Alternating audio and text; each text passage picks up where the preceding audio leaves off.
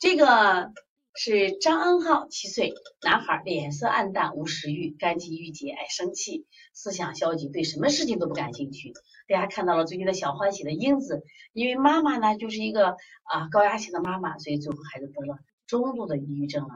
因为看到七岁的孩子对什么都不感兴趣。消极的时候，哟，我就好害怕。为什么呢？实际上，这就告诉我们了，这个孩子的未来的发展，他容易患抑郁症。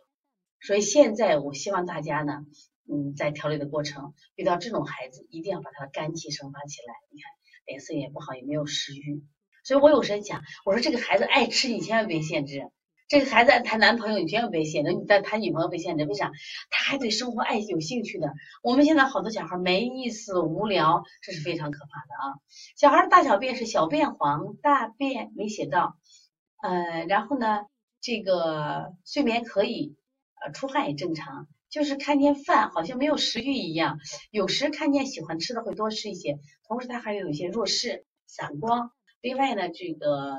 还有你用的思路是疏肝理气、滋阴补肾，呃，感觉效果不明显，希望老师能指点一下。首先，这个孩子啊，只有七岁，但中间那个沟啊，我怎么觉得有像裂痕？就是你这个拍都是个凹陷，但是我看起来像裂痕。有裂痕的，实际上就像我们一堵墙有了裂缝一样啊，它风是呼呼呼都穿过去，那一样，我们的食物进去以后。它就裂掉了，而且如果它这个真的有裂痕，那我还考虑它脊柱有没有问题。这是从他那个是舌头上我看到的。另外呢，这个孩子的舌头呢，你看两侧会硬一点，中间是明显的凹陷。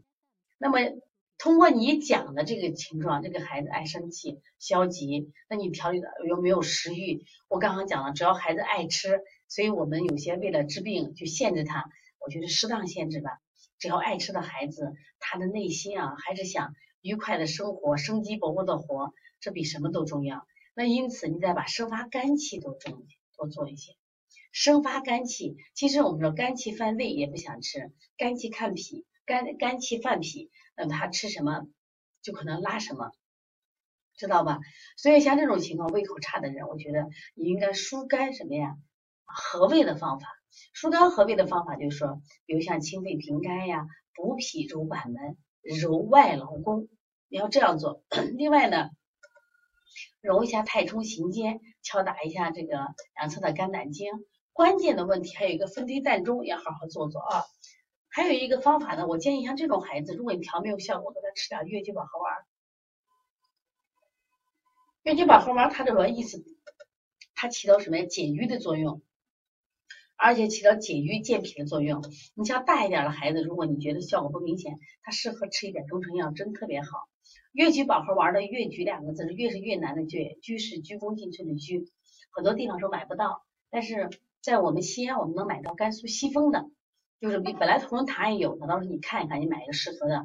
如果实在买不到，就买那个生麦芽，生麦芽给它煮水喝，一次三钱五钱就够了啊。如果再不行的话，买那黄花菜。